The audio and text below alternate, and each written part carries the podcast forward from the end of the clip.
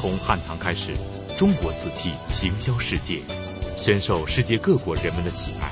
到了明清时期，大约有上亿件精美的瓷器运往了欧洲。当时的欧洲人都以拥有中国陶瓷为时尚，一时间，在欧洲上流社会，中国瓷器甚至成了身份和地位的象征。这些中国生产的瓷器在欧洲市场上的销售价格，有时竟然可以和黄金相媲美，甚至民间流传过一两瓷器等于一两黄金的说法。因此，中国瓷器也曾经有着“白色的金子”的美称。面对如此巨大的商业利润，欧洲许多国家纷纷组织了贸易公司，他们的商船漂洋过海来到中国，将中国瓷器一船一船地运往欧洲。根据保守的估计，仅在清朝雍正统治时期，就有约两千五百万件中国瓷器运往瑞典。而在众多的商船中，最著名的就是瑞典的哥德堡号商船，它的沉船事件产生了轰动世界的影响。中国瓷器和哥德堡号商船之间到底有着怎样传奇的故事呢？为什么中国瓷器在欧洲会有如此巨大的经济价值？瓷器收藏专家观复博物馆馆长马未都先生为我们讲述外销瓷的辉煌历史，外销瓷的神话。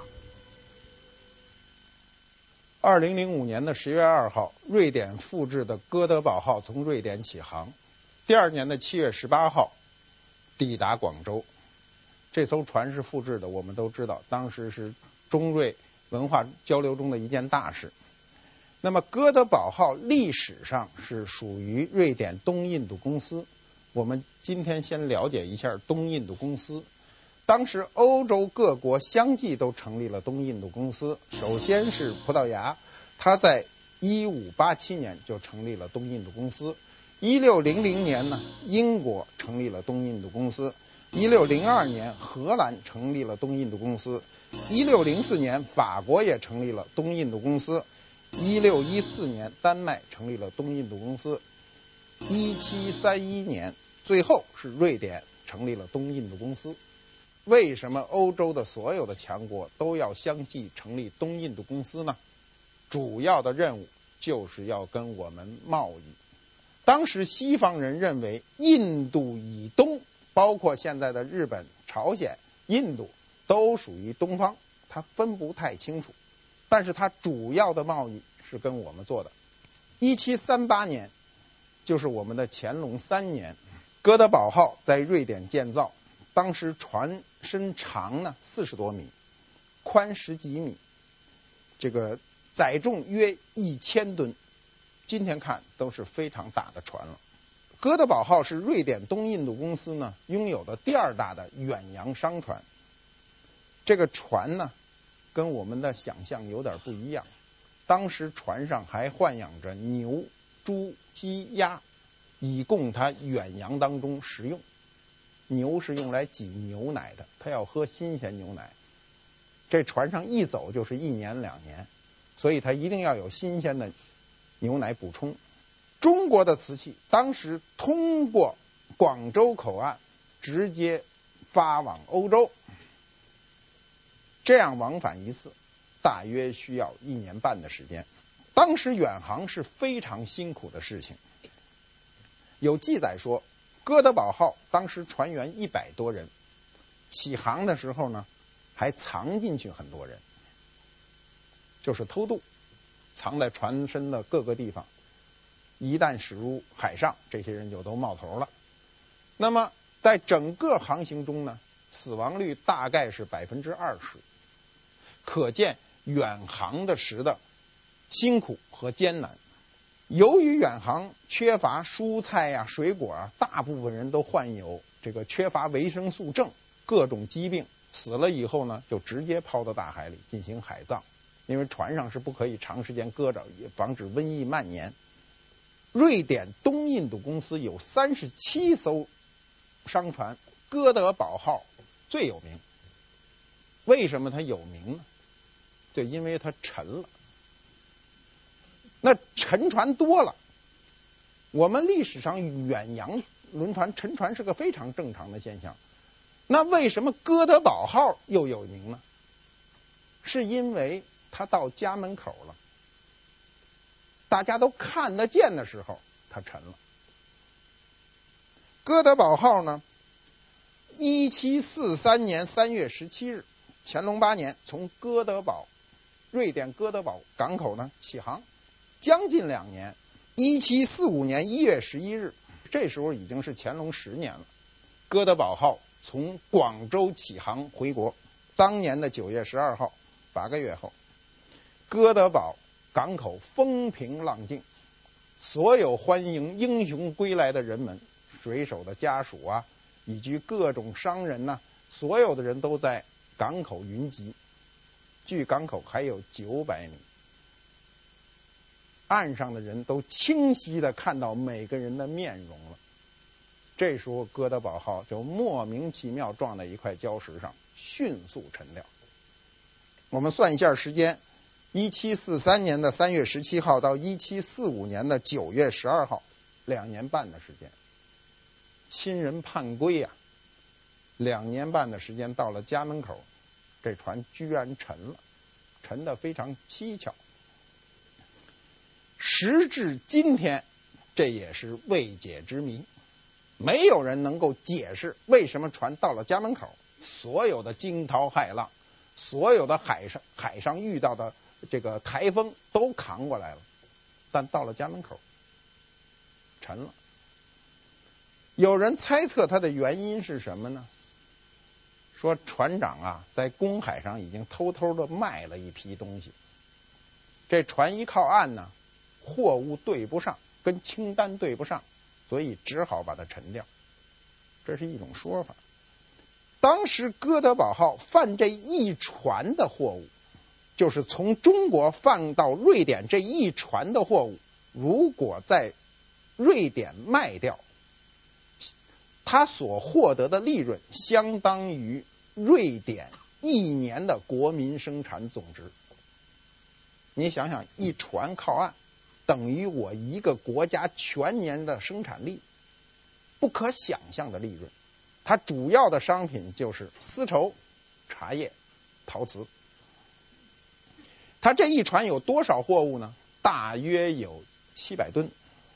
它沉船以后，由于价值巨大呢，就进行打捞，打捞了很小一部分。当年估计打捞出来的东西大约是百分之八，仅百分之八。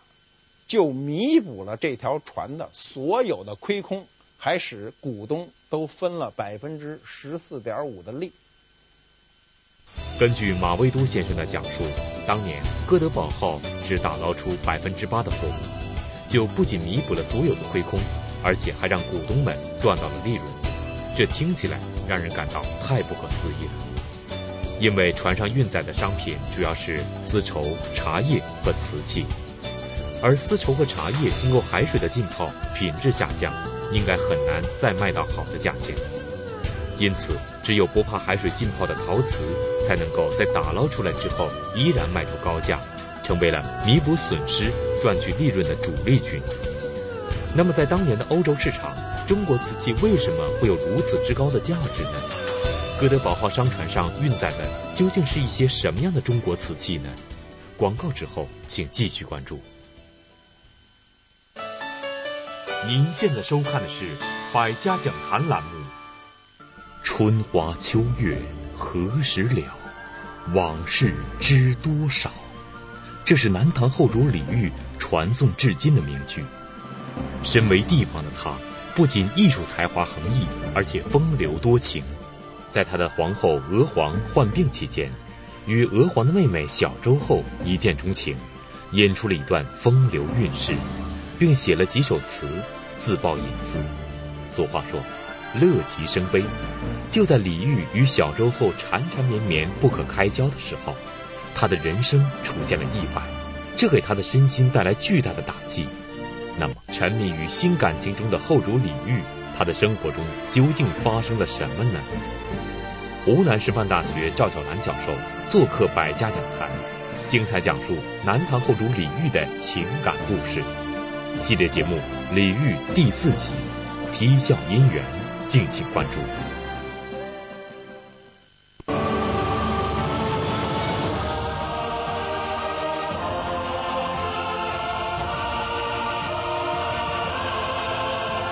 山高人为峰，红塔集团。全新雪佛兰乐橙，以点滴能量获得充沛动力，驱动你的每一丝渴望。一点二升现已全面上市，雪佛兰乐橙驰骋由心。步步高 iBox 学习机，快乐升级。文科、理科加英语，联机学习有兴趣，兴趣激励法，快乐爱学习。步步高 iBox 学习机。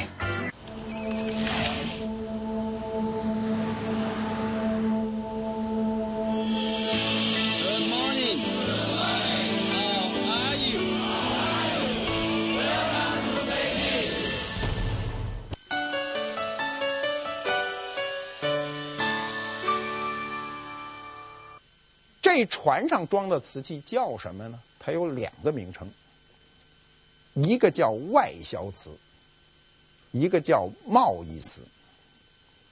外销瓷是站在中国人的角度，认为我这个瓷器是向外销售的一种独特的瓷器，而欧洲人认为我是跟你贸易，我是公平的一个交换，我拿钱买的瓷器，所以它称之为贸易瓷。我们从汉唐起，中国就开始了对海上对外贸易。那么宋代呢，也是陶瓷贸易的一个非常繁盛时期。我们前一段看新闻，打捞南海一号，那就是南宋时期的沉船。包括后来的元朝、明朝，中国的海上贸易一直没有间断。但是清朝是中国海上贸易最大时期。康熙二十三年。一六八四年，开放海禁，允许浙江、福建、广州沿海对外开展贸易。从此，中国的瓷器开始大量出口，主要销往欧洲。据荷兰东印度公司巴利维亚的统计呢，说这一地每年运往欧洲的瓷器就达三百万件。我们对外销瓷一般来说了解非常少，有相当的一批外销瓷，中国人自己见了都不认得，一点中国符号都没有。我们先看一下图，从式样到纹饰，跟中国瓷器无关。我们简单的把外销瓷可以分成三类，第一类呢是中国式样、中国题材，但属于外国风格；第二类呢是中国式样、外国题材，外国式样、中国题材；第三类呢就是外国式样、外国题材。这听着有点像绕口令。按今天的说法，这都属于来样加工。我们先看第一类，中国式样，中国题材，但属于外国风格。由于康熙海禁大开，西方文化涌入中国，东西文化发生碰撞，交流频繁，所以我们的瓷器，尤其外销瓷器，就呈现了另一副样子。为了适合西方人的审美，中国工匠就出现了一些讨西方人好的纹样。它主要表现为呢曲线增加。中国人过去的传统美学是希望直线来表达美，而欧洲洛可可式的典型特征就是曲线表达美。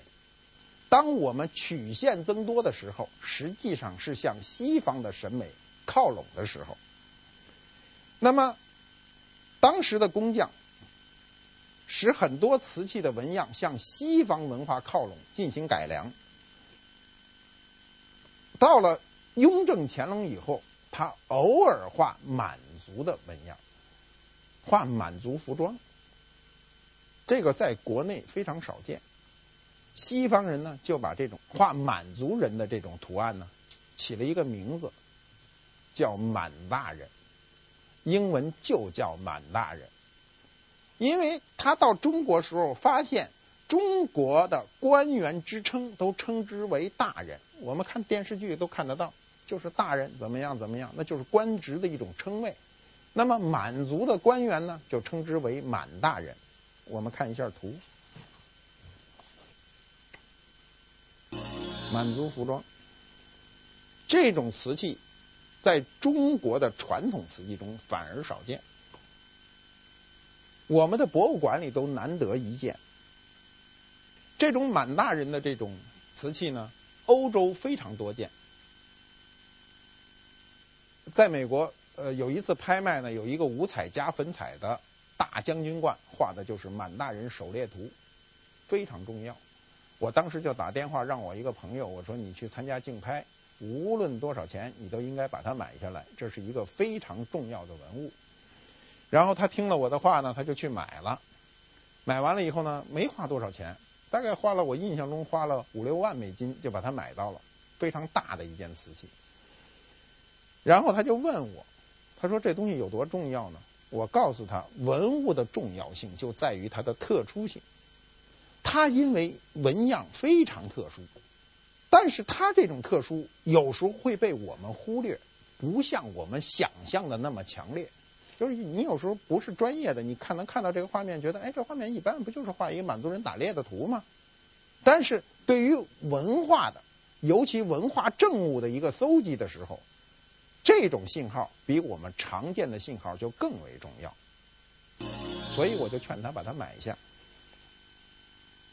这种满大人的图案呢，它实际上表达了中国人和外国人之间的一个关系。为什么外国人喜欢它呢？是因为外国人当时进入中国的时候，看到满街都是这种满大人，所以他对这样的纹样特别感兴趣。而我们自己画的瓷器反而不画当今。你比如今天的很多的新创烧的瓷器，今天的也不画我们穿着西装什么都没有，那画起来还是清朝的人，他还是这种态度。没有人画今天人的生活，尤其画在瓷器上。在外销瓷器中，像满大人这样极具中国特色的瓷器深受欧洲人的欢迎。除此之外，在明清时期，还有这样一类奇特的外销瓷，有的是在中国传统的青花盘上绘制了西方的圣经故事，有的则是在瓷器上出现了欧洲人家居生活的图案。那么明清两朝为什么烧造出如此特殊的瓷器呢？那么第二类呢，就是中国式样外国题材，或者是外国式样中国题材，就是它在文化上有一个结合点，有一个碰撞点。我们先看一张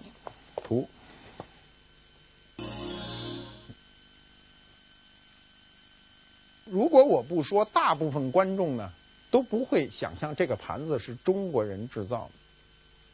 这是中国康乾盛世为外国人特制的盘子，从颜色到纹样跟我们好像无关，但你仔细看就可以看到它屋中的陈设，包括窗户，包括手中抱的瓶子，都是中国的纹样。那么这说明什么问题呢？当时很少有欧洲人在中国定居，欧洲人勾勒出一个田园风光，是他想象的一种田园生活，就是丈夫、孩子或者说老婆、孩子家里摆的有瓶瓶罐罐，他非常想过一种理想化的中国式的生活，这就是这个盘子所能传达的信息。我们再看一张片子，我们熟悉的青花，却画了圣经的故事。基督教在明代晚期呢，大量的传教士把它带入中国，迅速普及。那么到了康乾盛世，由于有很多西方人在中国朝廷做官呢，又由于很多传教士到中国来传教，所以。基督教在中国呢就开始流行，这个盘子就画的是年轻的基督站在河里给人家施洗，背景上画有鸽子，象征圣灵。中国工匠当时画这种瓷器已经非常的熟练了，已经跟画我们的瓷器一样，非常的熟练，画面控制的气氛非常的好。我们再看一张片子。这块盘子好像跟我们的生活无关，不是搞专业的一定不知道这块盘子是中国人烧造的。这块盘子上面呢写着一行荷兰文字，翻译过来是这样的：他说，威利堡号的大副在一七五六年，就是乾隆二十一年，驶入中国海域。这一句话提供了什么样的信息呢？船的所属、船的主人、时间、地点，构成了新闻的全部要素。我们今天看，依然像一条新闻。把一个新闻画在了这个盘子上，可见西方人对这艘船驶入中国海域多么重视。对他来说，是一个极为重要的时刻。西方人的档案观念非常重，比我们重。我们很多东西随手就丢掉了。西方很多档案，包括我们刚才说的哥德堡号的所有的启程时间，都记得清清楚楚。他每做一件事，就希望通过这样的证物能够流传下去，让后人知道前辈的不易。那么这块盘子，我们今天来看，仍像一条新闻，这就表明了一个文物的重要性。这块盘子不是我收藏的，是大英博物馆收藏的。在外销瓷中，还有一类专门为当时欧洲贵族烧制的特殊瓷器，因为瓷器上多印有贵族家族的徽章，而被称之为徽章瓷。虽然徽章瓷在外销瓷中所占的数量不多，但是由于这些徽章瓷多是为欧洲皇室或贵族专门定制的，因此在制作上最为精美，可以算得上是外销瓷中的官窑。就连在当今收藏品拍卖市场上，徽章瓷也越来越受到人们的认可。近年来，更是常常以百万元的高价成交。那么徽章瓷究竟是一种什么样子的瓷器？有的徽章瓷又为什么会在古老的欧洲贵族徽章周围加上了中国传统的龙凤图案呢？还有一种西方人酷爱的瓷器，叫纹章瓷，也叫徽章瓷。他把他们家族的徽章画在盘子中央，定烧的。所有能定烧这样瓷器的人，都是当时的欧洲的贵族。我们看一下，周圈是龙凤纹，中间是一个家族徽章。显然，这个盘子的主人对中国文化情有独钟。上面两条龙，下面两条凤。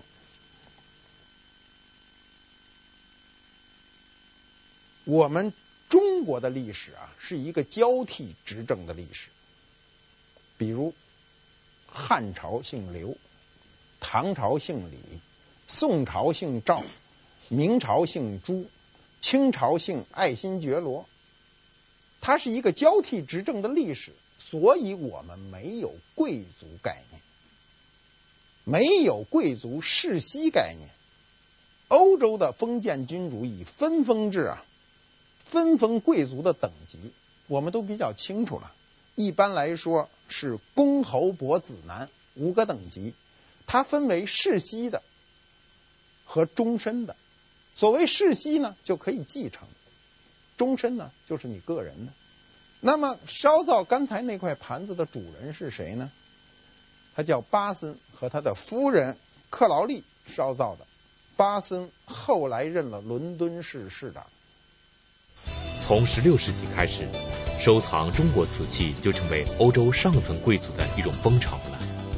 当时的贵族们都以家中能够陈设中国瓷器为荣耀，所以至今在欧洲的许多古堡当中还能够看到大量的中国瓷器。但是在荷兰的一家古玩店里，收藏专家马维都先生面对一件中国生产的外销瓷，居然无法辨别它的名称和用途。究竟是什么样的瓷器难住了收藏专家马维都先生呢？广告之后，请继续关注。您现在收看的是《百家讲坛》栏目。我们知道，秦王嬴政最终统一了中国，而这除了是他个人的功劳之外，还和他的先祖艰苦的努力是分不开的。因为最初秦国立国之时只是一个小国，后来经过三十多代国君的努力，秦国逐渐崛起，从一个不入流的国家成长为实力强大的国家。到秦王嬴政正式掌握权力之后，秦国对六国的优势就更加明显了。可以说，秦王嬴政继位的时候，发动对六国的统一战争已经是水到渠成的事情。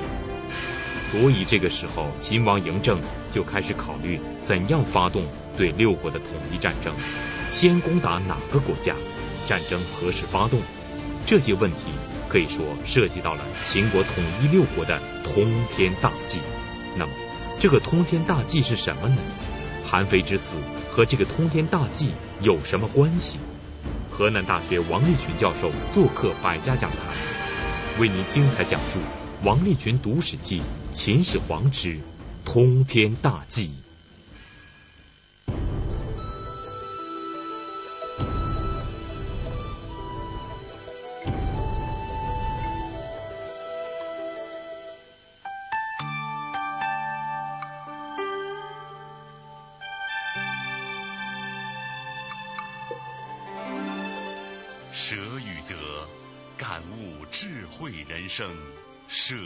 酒。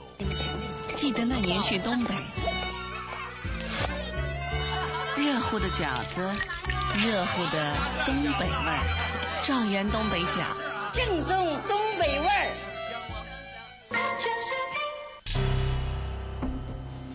高度决定视野，尺度把握人生。中央电视台科教频道广告，由上海中视国际广告有限公司独家代理。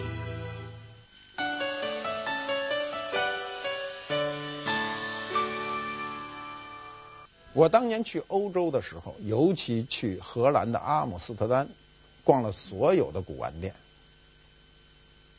非常喜欢那些地方，大量的我没见过的瓷器。我一开始真的是不知道很多东西是我们祖先烧造的，都是通过荷兰人向我介绍说，这些东西都是早年我们祖上从中国贩过来的，我才知道我们的文化还有这样强有力的一支。你逛了这样的店和博物馆以后，你才知道中国的文化是真丰富啊。比如，我们看这块盘子，这不是破损。这就是一个标准造型。这块盘子所用的彩是五彩，所画的纹饰是中国的经典图案，但它造型上缺了一个月牙形的口子。我第一次看见这盘的时候呢，我就不知道干嘛用的。我问了一个人，那人说外国人喝汤的呗。然后我就盯了一下这盘子，我觉得盘子特别浅。外国人就是再爱喝汤，也不能把它卡在脖子底下喝汤啊！我到了欧洲，我才知道这东西是干嘛的，是过去男人剃须用的，搁在脖子下。这么讲究的盘子，就是为他刮脸用的。欧洲人的胡子啊，一般来说都比亚洲人重，所以他在胡子上就下功夫。他在胡子上就能获得很多乐趣，刮胡子是一个乐趣，尤其把这么漂亮的盘子搁在脖子底下，那就更是一个乐趣。我们有时候胡子不重，没有这个乐趣，不能想象别人的乐趣，但我们能想象我们理发的乐趣，我们剃头的乐趣，我们今天坐在发廊里让人家给你洗头的乐趣。当时欧洲的贵族把这种乐趣做得如此精致。你知道这样一块盘子在当时的价格不是我们今天能想象的，搁在脖子底下是很危险的，稍微稍微一动缓就可能打碎。我还见过一种外销瓷的餐具，叫温盘，这么大，这么厚，中间是空的，两边呢有一个孔可以注入热水。我很好奇，我试过。大约能注入五百 CC 热水，那么这个盘子一旦注入了五百 CC 热水以后呢，这个盘子长达一个多小时都不会凉。欧洲人吃奶油，我们都很清楚，喝过奶油汤，咱那凉盘子往上一搁就成奶酪了，硬了，对吧？这么聪明的餐具是中国人做的，我在国内就碰见过一块。买了，回家老在那里灌灌灌热水。我回家老在那里灌热水，特别高兴。试过很多次，我就想，这样的餐具我们为什么自己不生产呢？我们自己有的东西也怕凉，是吧？比如面条怕凉吧，炸酱面吃到凉了就不好吃了。夏天吃凉面另说，对吧？通过马未都先生的介绍，我们可以看到，无论是极具中国特色的外销瓷。还是融合了东西方两种文化的外销瓷，它们或多或少都和中国文化有着一定的关系。但是还有一类外销瓷，它非常特殊，无论在样式还是图案上，都是纯欧式风格，没有任何中国元素。而马克杯就是其中的一种。那么欧洲人为什么要千里迢迢来到中国定做这种纯欧式的瓷器呢？那么我们再看第三类，就是外国题材、外国式样。这种杯子现在都有一个明确的名字，叫马克杯。马克杯呢是从英文 “mug” 这个而来的，就是这种有柄的杯子。中国过去用的杯子都是无柄的，那么这种有柄的杯子非常适合端。在十七世纪以前，欧洲人只能生产釉陶，强度非常低。一旦他使用这个把儿的时候，很容易端着端着，这杯子就掉下来了。那么欧洲就发明了另外一个办法，做金属套。你现在去欧洲，你过去在北京的莫斯科餐厅吃过饭的时候，你会发现它所有的这种杯具上都带一个金属套。这个金属套。不是他早期的奢华，是他的一种无奈。他那杯子端不起来。后来发现到了中国以后，中国这个优良的高岭土能够增强它的强度。不要说你端着端着掉下来，你掰都掰不下来，强度非常高。所以欧洲在中国大量的定制这种马克杯。我们过去不使，在清朝，尽管欧洲人。订了这么多的马克杯，但中国人固守自己这块阵地，就喜欢摸着那烫杯子，摸的都不敢摸啊，就喜欢这样。那么我们后来什么时候开始有这种马克杯呢？我记得五十年代，大部分工人都发一马克杯，大茶缸子啊，连饭都在里头吃了。这个中西文化碰撞的时候呢，还有很多差异。我们刚才看了那么多瓷器。是吧？我们直观上都不能认定那是我们的文化，文化是带进来的，我们又反销出去，我们没有保留这样的文化。我们今天在中国的所有的博物馆都很难见到这种外销瓷，除故宫这几年征集了一部分，又搞了几个展览，才增加了这样一个陶瓷品种。我们的文化表达跟西方表达。在很多细部是有碰撞的，而我们有时候并不清楚。比如我们文化中画猴子，猴子是什么呢？对于中国人来说，猴子是一个地位，王侯将相嘛，王侯嘛，王侯将相宁有种乎？猴子是我们官阶。所以中国人一旦画猴子，肯定跟官场联系起来。中国画猴子愿意画什么呢？画马上封侯，对吧？猴子骑在马背上，马上封侯，什么意思呢？你马上就要升官了，对吧？封侯挂印，这个猴子呢去捅那个马蜂窝，你看那个画面，猴子没事捅那马蜂窝干嘛呀？它是因为马蜂是蜂，猴子是猴，封侯挂印，又是当官了。那么在欧洲人眼里，这事儿有点差异。我们看到一个外销盘子上画着几个猴子，欢快地打开一个鸟笼。西方人认为，笼中鸟是女子的贞洁，猴子是男性性欲的象征。那么他打开这个笼子呢，就是要放这个贞洁出来。我们今天觉得这可能有点色情的含义。但但在当时的欧洲，还是一个非常积极的含义，有一点妇女解放的意思。当时的这个欧洲妇女是非常禁锢的，所以他通过这样瓷器的表达呢，他当时多少有一点积极的意味。那么中国的工匠呢，是不了解这个的。中国的工匠那画猴子那就是当官，那鸟是花花鸟鱼虫都是怡情养性的事儿，是吧？中国工匠肯定不知道这里的含义，所以中国工匠就很高兴的给画了。如果当时的中国工匠知道它的准确含义，我估计还就不怎么给画了。根据资料记载，中国大规模的瓷器出口欧洲是从明代嘉靖年间开始，一直到清代末年。在这漫长的几百年里，欧洲人不远万里漂洋过海来到中国，收购和定制了大量的中国瓷器。根据不完全统计，在明清两朝，就有大约上亿件精美的瓷器运往了欧洲，创造了瓷器史上的神话。那么，在西方世界里，传统中国瓷器的魅力究竟在哪里？欧洲人为什么会如此喜爱中国瓷器呢？我们对外销瓷呢，有一个小小的总结。呃，十八世纪初呢，法国有一首诗呢。曾经呢，轰动过欧洲，它生动地表明了中国优美的瓷器到欧洲的这么一个过程。我给大家念一念。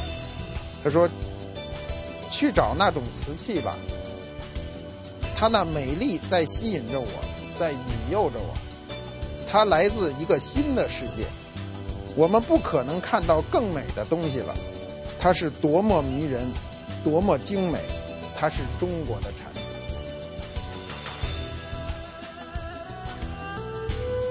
这诗啊，实在不怎么美啊，翻译成中文呢，我觉得翻的比较笨，没有我们的唐诗美。但它准确的表达了当时一个法国人的内心感受。他告诉你，这是来自中国的产品，我们不可能找到比它更美的东西了。十七、十八两个世纪啊，欧洲人心甘情愿的领略了我们中国的这个东方艺术。欧洲的贵族热衷于中国瓷器，以致在漫长的几百年时间内，欧洲人都以拥有中国陶瓷为荣。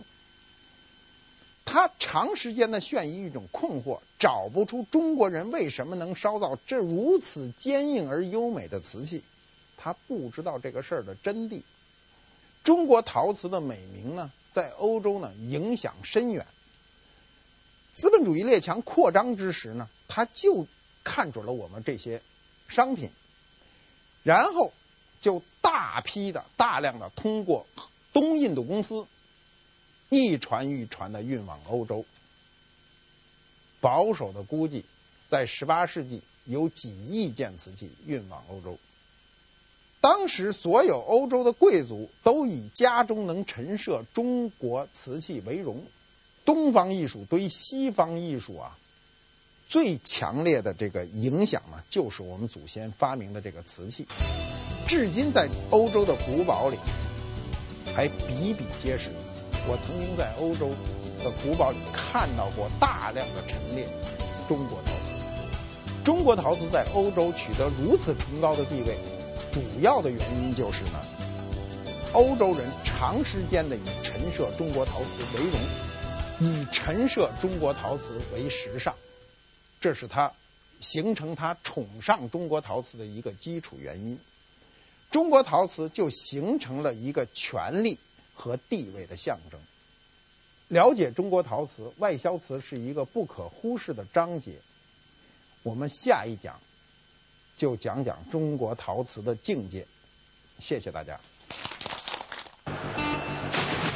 更快，更强，更优，奥优，Very good，奥优乳品。